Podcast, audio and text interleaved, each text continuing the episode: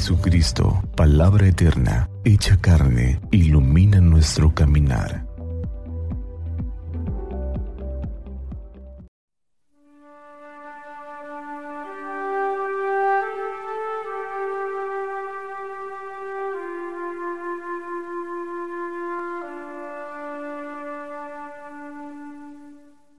Domingo 16 de octubre del Santo Evangelio según San Lucas.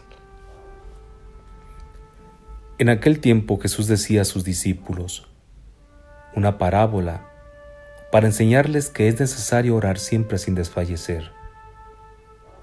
Había un juez en una ciudad que ni temía a Dios ni le importaban los hombres.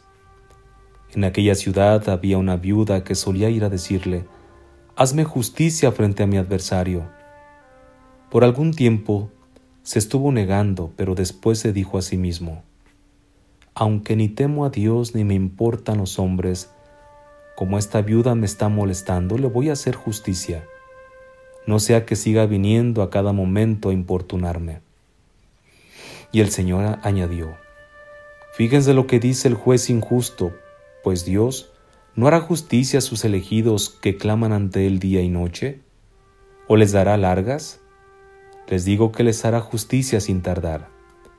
Pero cuando venga el Hijo del Hombre, ¿encontrará esta fe en la tierra? Palabra del Señor. Gloria a ti, Señor Jesús. La parábola de la viuda y el juez sin escrúpulos es como tantos otros un relato abierto que puede suscitar en los oyentes diferentes resonancias. Según Lucas, es una llamada a orar sin desanimarse, pero es también una invitación a confiar que Dios hará justicia a quienes le griten día y noche. ¿Qué resonancia puede tener hoy en nosotros este relato dramático que nos recuerda tantas víctimas abandonadas injustamente a su suerte? En la tradición bíblica la viuda es símbolo por excelencia de la persona que vive sola y desamparada. Esta mujer no tiene marido ni hijos que la defiendan. No cuenta con apoyos ni recomendaciones. Solo tiene adversarios que abusan de ella y un juez sin religión ni conciencia al que no le importa el sufrimiento de nadie. Lo que pide la mujer no es un capricho, solo reclama justicia. Esta es su protesta repetida con firmeza ante el juez. Hazme justicia su petición es la de todos los oprimidos injustamente, un grito que está en la línea de lo que decía Jesús a los suyos. Busquen el reino de Dios y su justicia. Es cierto que Dios tiene la última palabra y hará justicia a quienes le gritan día y noche. Esta es la esperanza que ha encendido a nosotros Cristo, resucitado por el Padre de una muerte injusta. Pero mientras llega esa hora, el clamor de quienes viven gritando sin que nadie escuche su grito no cesa. Para una gran mayoría de la humanidad, la vida es una interminable noche de espera. Las religiones predican salvación, el cristianismo proclama la victoria del amor de Dios encarnado en Jesús crucificado. Mientras tanto, millones de seres humanos solo experimentan la dureza de sus hermanos y el silencio de Dios. Y muchas veces somos los mismos creyentes quienes ocultamos su rostro de Padre velándolo con nuestro egoísmo religioso.